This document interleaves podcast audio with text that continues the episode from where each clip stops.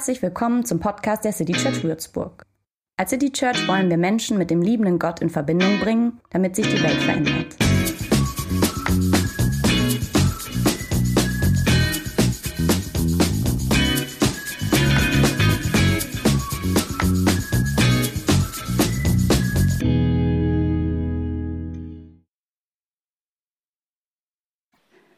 Ich würde euch gerne mitnehmen bei einer Geschichte Mäuschen zu spielen.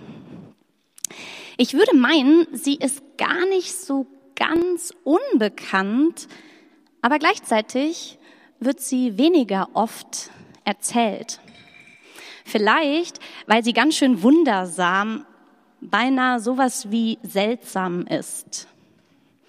Weil es zwar viele Ideen gibt, einzelne Passagen aus ihr zu deuten, letztendlich aber das meiste vieldeutig und geheimnisvoll bleibt. Und trotzdem oder genau deswegen finde ich, dieser Geschichte wohnt ein, ein Zauber inne. Vielleicht entdecken wir den heute zusammen. Sie beginnt am Fuße eines Berges. Drumherum weites Land, und mittendrin erhebt sich dieser eine hohe Berg.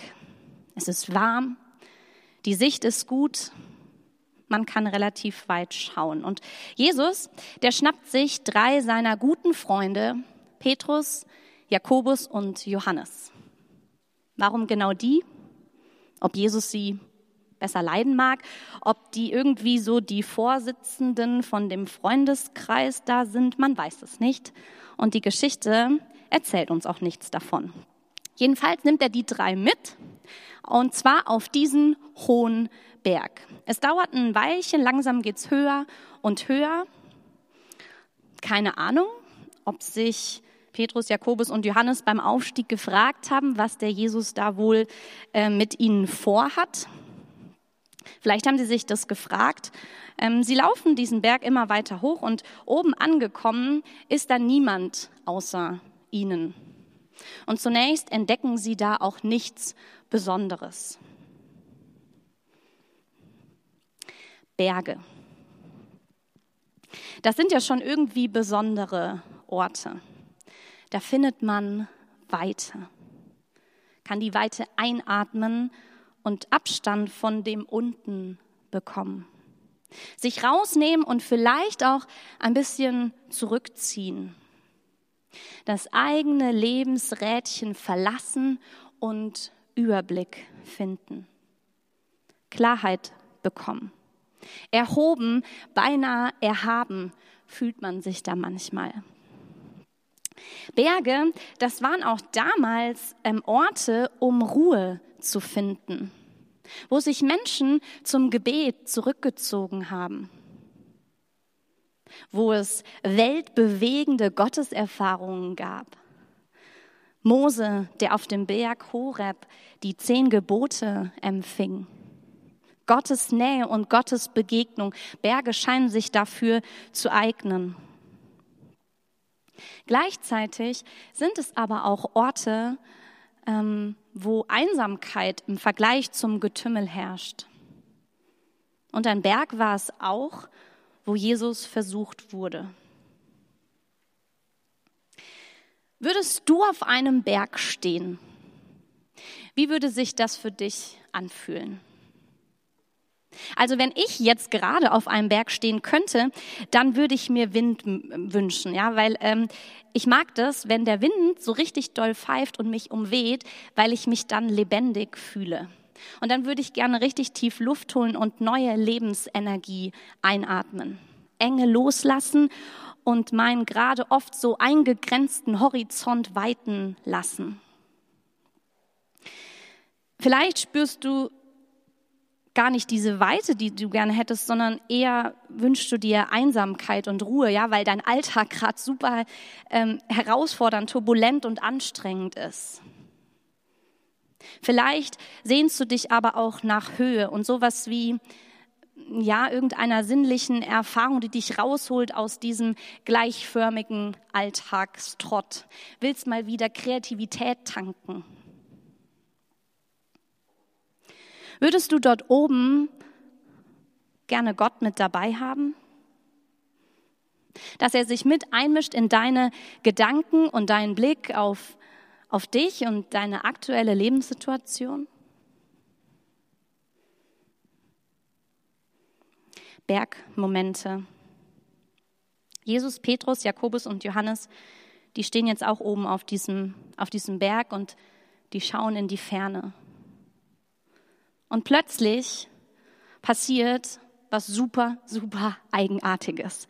Die Gesichter der drei Freunde, die wandeln sich, ja. Einer schaut erschrockener als der andere. Es ist mucksmäuschenstill. Niemand sagt ein Wort. Sie halten den Atem an, machen große Augen und blicken Jesus an. Ey, die drei, ja, die sind schon echt ein Weilchen mit Jesus unterwegs und die haben schon Momente erlebt, in denen die so gedacht haben, ja, also Jesus ist irgendwie ein bisschen mehr als so ein ganz normaler Mensch. Aber jetzt, ja, jetzt, jetzt war hier plötzlich was los. Es wird unheimlich hell um sie herum, als ob jemand tausend Lichter angemacht hat und so auf sie gerichtet hätte. Jesu Kleider, die scheinen wie so weiß zu leuchten und auch sein Gesicht strahlt beinahe so hell wie die Sonne. Es ist gar nicht so leicht, die Augen überhaupt aufzuhalten, so hell ist es plötzlich. Und wenn das schon völlig wundersam und irgendwie überirdisch scheint, dann steigert sich das Ganze jetzt noch. In diesem Licht sind auf einmal nicht mehr nur vier Personen, die wir jetzt schon kennen, sondern da mischen sich noch zwei Gestalten mit rein. Die drei Freunde, die trauen ihren Augen nicht. Vielleicht haben die auch noch mal, äh, noch mal kurz versucht nachzuzählen, ob das tatsächlich hier der Fall ist. Aber da sind, die sind auf einmal mehr Leute geworden. Und diese beiden Gestalten, die kommen ihnen auch total fremd vor, ja, noch nie gesehen. Jesus hingegen, der scheint die zu kennen. Die reden da irgendwie miteinander. Petrus, Jakobus und Johannes bekommen das nicht so ganz, nicht so ganz mit, worüber sie reden. Aber es stellt sich heraus, diese zwei Gestalten heißen Mose und Elia. Nächste Frage, wie können die hier sein, wenn die eigentlich schon längst gestorben sind und man sich nur von ihnen erzählt und sie diese Namen schon mal gehört haben? Fühlt sich wie so eine kleine Zeitreise an, die sie dort irgendwie erleben. Zu Mose, der ganz entscheidende Weichen vor langer Zeit für Gottes Geschichte mit seinen Menschen gestellt hat. Ja, Gott hat mit Mose so eine krasse Abmachung ausgemacht und ihm ganz viele Verheißungen gegeben. Und dann eine Zeitreise zurück zu Elia, einem Propheten, der sich leidenschaftlich für den einzig wahren Gott eingesetzt hat. Immer wieder hat er alles dafür getan, dass die Menschen genau das erkannten und sich nicht an irgendwelche fremden Götter wandten. Und auch auf einem Berg gibt es bei Elia einen Kampf und eine Gottesbegegnung. Bergmomente, die kennen auch Mose und Elia. Zwei bedeutende Menschen, die die Jünger in dieser sehr merkwürdigen Situation daran erinnern, dass sich Gott durch ganz viele Zeiten hindurch kontinuierlich als ein beständiger und heilbringender Gott erwiesen hat. Und die finden sich da jetzt plötzlich wieder eingebunden in so eine große Weltgeschichte von Gott. Immer noch ist dieses Erlebnis ein bisschen abgefahren, aber es mutet dadurch auch so ein kleines bisschen heilig an. Und ich weiß nicht, wie es dir geht, aber ich mag diesen, diesen Gedanken, verbunden zu sein mit, mit den vielen anderen Menschen, die heute, aber auch in den vielen vergangenen Jahren ihr Leben mit Gott teilten, die ihn auch als nahen Gott, als Begleiter erlebt haben, aber auch als den Fremden, und Heiligen. Bei Gott ist das ja irgendwie manchmal so, da tappt man ja manchmal ganz schön im Dunkel. Also wenn der mir beinahe zu groß, zu mächtig erscheint. Aber manchmal gibt es da auch diese hellen Momente, wo ich tatsächlich klarer sehe, wo mein Leben für einen Moment auch wie vom Licht erhellt wird, wo ich so einen kleinen Blick auf mich und Gott erhasche. Neblig und manchmal ein bisschen blendend, aber auch total wohltuend. Wenn ich das selbst erlebe, in Geschichten von damals lese oder von Menschen wie euch höre, ja, wo sie auch solche kleinen Gottesmomente haben, ähm, dann bekomme ich eine Ahnung, wie wundervoll und unendlich schön diese Welt irgendwann mal sein muss, wenn wir nur noch solche Momente erleben, wenn es nur noch schön ist. Eine Welt voller Licht, in der es keine Dunkelheit mehr gibt, keinen Schmerz, keine, keine Ungerechtigkeit, keine Ungewissheit. Eine ganz andere und ganz neue Welt. Und dieser Bergmoment von diesen Jüngern da, der wird vielleicht zu einer Erinnerung an das, was beständig war mit Mose und Elia und gleichzeitig zu einer Hoffnung für das, was da an Herrlichkeit irgendwann mal kommen wird. Und in diese, in diese strahlendes Spektakel da hinein, ja, da meldet sich jetzt der Petrus zu Wort. Herr, sagt er zu Jesus, es ist gut, dass wir hier sind. Petrus, der ist ja oft so ein mutiger Kerl, ja. Da wundert es auch nicht, dass der jetzt da in dieser Szene das Wort ergreift. Also scheinbar ist ihm diese Situation nicht nur unheimlich, sondern da packt ihn auch was Wundersames und das tut ihm irgendwie wohl, ähm, in diesem Fremden irgendwas Besonderes zu entdecken. Kann auch sein, dass der irgendwie ein bisschen verwirrt war und ähm, erschrocken von dem, was er da sieht und nach Worten gesucht hat, um irgendwie zu reagieren auf das, was er da sieht und erlebt. Ähm, seine nächsten Worte, die klingen nämlich tatsächlich auch ein bisschen merkwürdig. Und was ganz genau das zu bedeuten hat, erzählt die Geschichte auch nicht. Petrus sagt jetzt immer noch an Jesus gerichtet, hey Jesus, wenn du willst, dann werde ich hier drei Hütten bauen. Eine für dich, eine für Mose und eine für Elia. Also ihr habt noch die Situation, ja, Hellberg, Petrus will da jetzt was bauen. Also das passt irgendwie überhaupt nicht in diesen Lichterscheinungsmoment rein. Äh, denkt er da an was Sporadisches, an was Dauerhaftes, mehr Hütte, mehr Zelt, mehr massives Haus und dann gleich drei? Brauchen diese erschienenen Gestalten eine Behausung? Bleiben die jetzt da? Das wäre irgendwie eher abgefahren. Also es gibt viele Erklärungen, keine hat mich so ganz überzeugt. Ähm, vielleicht, und das ist das, was, ähm, was man diesen Moment abgewinnen kann, vielleicht, was auch immer Petrus bauen will, aber meint er damit sowas, was er gerade fühlt, ja, ey, diesen, diesen, diesen heiligen Moment hier, diesen sonderbar heilig hellen Moment mit Gott, mit Jesus, den würde ich den würde ich voll gern festhalten. Diese Gegenwart einer ganzen Gottesgeschichte, die noch nicht am Ziel ist, diese, diesen Lichtmoment, den würde ich gern einfangen, auf diesem Berg verweilen, sozusagen bildlich gesprochen dem ein Zuhause geben. Und wenn er das tatsächlich im Sinne hatte, wenn dieses, diese Frage von Petrus tatsächlich das meinen könnte, dann kann ich das total gut verstehen. Gott sehen wollen, ihn erfahren, seine Nähe erleben, danach sehen sich, glaube ich, sehr viele Menschen. Die winzig kleinen und großen und heilig anmutenden Augenblicke mit Gott festhalten und nicht mehr loslassen. So als würde diese mysteriöse Szene auf diesem Berg nie mehr enden. Manchmal würde ich es mir da auch gemütlich machen, mich setzen, fernab von meinem Alltag und mit Gott zusammen verweilen. Aber ist das Licht und diese Erscheinung festzuhalten?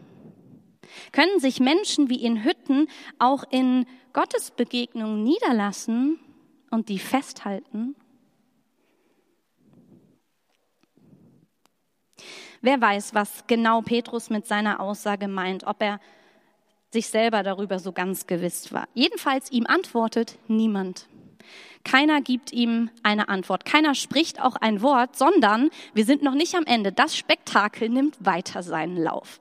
Während Petrus diese Worte spricht, diese Frage ausspricht, taucht eine riesengroße, ebenfalls auch hell erleuchtete Wolke auf. Und deren Schatten verdunkelt nun so ein bisschen diese Bergspitze. Und plötzlich hören die Anwesenden eine Stimme aus dieser Wolke. Dies ist mein geliebter Sohn.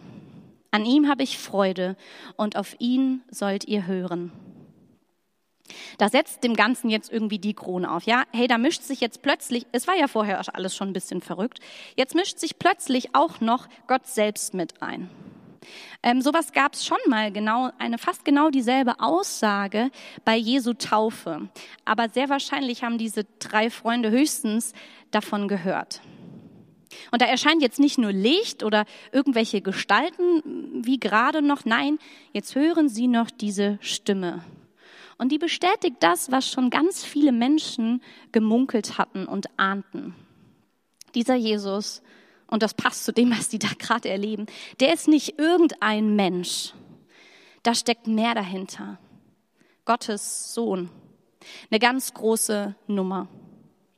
Und das war jetzt tatsächlich, und da wird mir diese Geschichte auch sehr sympathisch, das war jetzt zu viel für Petrus, Jakobus und Johannes. Die bekommen es mit der Angst zu tun und erschrecken sich. Und die werfen sich mit dem Gesicht nach unten auf den Boden und halten die Hände über die Köpfe und verstecken sich vor den blendenden Lichtern und dieser ganzen wundersamen Situation. Vom ersten Schreck über Verwunderung und Wohlbefinden, ich will Hütten bauen, hin zu einem Riesenschreck und sich verstecken wollen. So wie in dieser Geschichte ist mir Gott noch nicht begegnet und das würde mich, glaube ich, auch sehr aus der Bahn werfen. Was ich aber kenne, ist, dass Gott mir manchmal als genau so geheimnisvoll begegnet, nah und fern zugleich. Ja, manchmal nah als so ein, so ein richtig guter Wegbegleiter, der mir Trost und Hilfe schenkt. Und manchmal, da ist er mir aber auch richtig fremd, eine Nummer zu groß, wo der so ein mächtiger und, und heiliger Herrscher ist, wo ich mich klein fühle, vielleicht auch manchmal fürchte. Und das gehört wohl zu Gott, dass er immer auch so ein bisschen unerkennbar und unergründlich bleibt sich verrückterweise dann aber auch immer wieder in die Geschichte äh, mit einmischt und sich offenbart. Seine Welt, wir Menschen, wir sind ihm nicht egal. Aber das Wie er sich zeigt, das bleibt durch die Bank weg geheimnisvoll. Solche Augenblicke mit Gott sind immer Geschenke. Und diese Geschichte dieser drei Jünger auf diesem Berg, die demonstriert mittendrin im Wunderlichen ähm, das ganz arg Besondere von Gott. Nämlich, dass er an einer Stelle ganz schön viel von sich gezeigt hat und zeigt, nämlich in Jesus. Dass er so, seinen Sohn als eben ein Licht in diese Welt geschenkt hat. Ein Licht, das bis heute von einer großartigen Hoffnung erzählt. Dass das, was am Anfang noch bei Mose und noch davor bei der Weltgeschichte begonnen hat, dass das über die Jahre hinweg irgendwann zu einem großen Ziel kommen wird. Und vielleicht ist diese Bergerscheinung ein kleiner Rück und ein Vorgeschmack genau davon. Zu dem Schreck der drei Freunde, die da auf diesem auf diesem Boden äh, liegen, mischt sich jetzt fast zum Abschluss ein sehr schöner Moment. Mitten hinein in all das Wunderleuchterscheinungswirrwarr. Jesus bleibt nicht dieser fremde, leuchtende und lässt die drei da mit ihrem Schrecken alleine, sondern der geht zu denen hin und berührt sie behutsam, steht auf Ihr braucht euch nicht zu fürchten. Steht auf, ihr braucht euch nicht zu fürchten. Mehr Worte spricht er gar nicht. Jesus erklärt auch nicht weiter, was da gerade passiert ist, weder was Elia und Mose da irgendwie gemacht haben, noch reagiert er auf die Wolkenstimme. Es sind nur wenige Worte, die es aber in sich haben. Steht auf, Ihr braucht euch nicht zu fürchten. Der so andersartig erschienene Gott, äh, ja, dieser anders aussehende, erscheinende Jesus, der sagt das ganz Bekannte und ganz Liebevolle, fürchte dich nicht. Das hören die drei und sie blicken auf und das ganze Spektakel, was da eben noch war, das hat sich ins Nichts aufgelöst. Die wurden nicht mehr von Lichtern geblendet. Die Wolke war verschwunden, genauso wie diese beiden Gestalten. Da waren nur noch Petrus, Jakobus, Johannes und Jesus. Und so schnell wie alles gekommen war, so schnell geht's auch wieder. Aber die Erfahrung, die nehmen sie mit, mit runter vom Berg. Weil dort auf Dauer verweilen, das können sie nicht. Nicht dauernd durch die Zeiten reisen und der eigenen Alltagswelt entfliehen. Nein, es geht wieder zurück mit Jesus an ihrer Seite. Jesus bleibt nicht oben auf diesem Berg, sondern der geht mit ihnen hinunter. Hinunter an den Ort, wo Glaube und Unglaube wieder ganz nah beieinander liegen werden. Wo das Heilige weniger vermeintlich klar zu greifen scheint. Sie gehen hinunter von dem Berg. Ich weiß nicht, wie, wie dir diese Geschichte anmutet. Ähm, vielleicht steckt darin aber ein Trost für dich und mich. Das Göttliche an Gott, das kann uns ehrfürchtig werden lassen. Manchmal das Große und Heilige auch Angst machen. Diese Geschichte kann uns sonderbar irritiert zurücklassen. Aber vielleicht, vielleicht steckt in diesem so fremdgöttlichen ein Moment, der dich ähnlich wie Petrus wünschen lässt, vergehe nicht, du Augenblick. Vergehe nicht, du Augenblick. Könnte so zum Beispiel eine Bildbetrachtung einer thronenden Jesusfigur, wo du nicht alles erkennen kannst, wo du nicht auf alle Fragen eine Antwort findest, dir trotzdem etwas von Gott erzählen? Könnte so eine Figur dir trotzdem ein Fixpunkt werden, wo dein Blick und damit auch du bei Gott ruhen kannst? Eben genau in dieser erhaben erscheinenden Größe auch Geborgenheit finden? Könnte sich in all diesen Andersartigkeiten Gottes, die sich nicht so recht erklären lassen und die vielleicht auch nicht so recht in dein Bild von Gott passen, ein Zauber mischen, der dich bewegt und anders gehen lässt, als du gekommen bist? Könnte Gott selbst dich trösten und aufrichten, obwohl er dir fremd erscheint, so dass du dir auch dann wünscht, du Gott Moment verweile doch, du bist so andersartig schön. Es ist jetzt einen kurzen Moment still und dann werdet ihr fünf Gebetsstrophen hören. Und je, am Ende von jeder dieser Strophen würde ich es schön finden, wenn wir alle zusammen einen Satz sprechen. Den müsst ihr euch jetzt merken. Der heißt, dann rufen wir zu dir, Herr, erhöre uns. Dann rufen wir zu dir, Herr, erhöre uns. Ein Moment Stille und dann kommt das Gebet.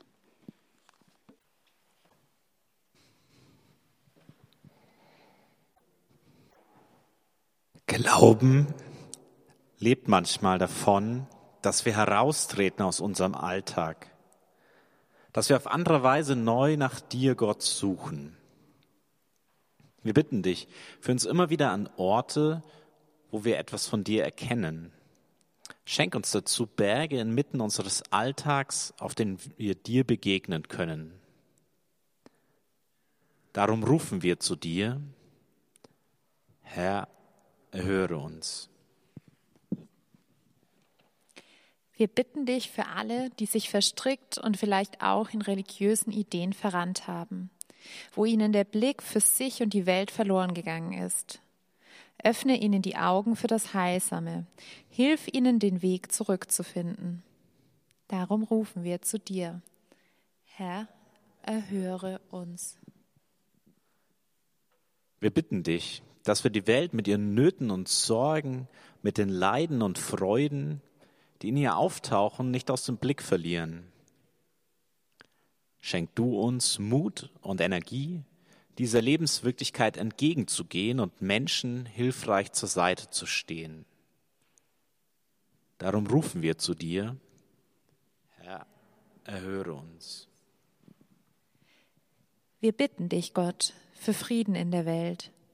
Schenke Vernunft und ehrliche Sorge um andere. Schenke den Entscheidungstragenden in den aktuellen politischen Verhandlungen Geschick und Gelingen. Darum rufen wir zu dir. Herr, erhöre uns. Wir bitten dich für alle, die in unserer Gemeinde krank sind, deren Leben gerade schwer erträglich ist, und für alle, die diese Menschen begleiten. Schenk ihnen Geduld, Trost und Hoffnung, die über all unser menschliches Denken hinausweist. Darum rufen wir zu dir. Amen.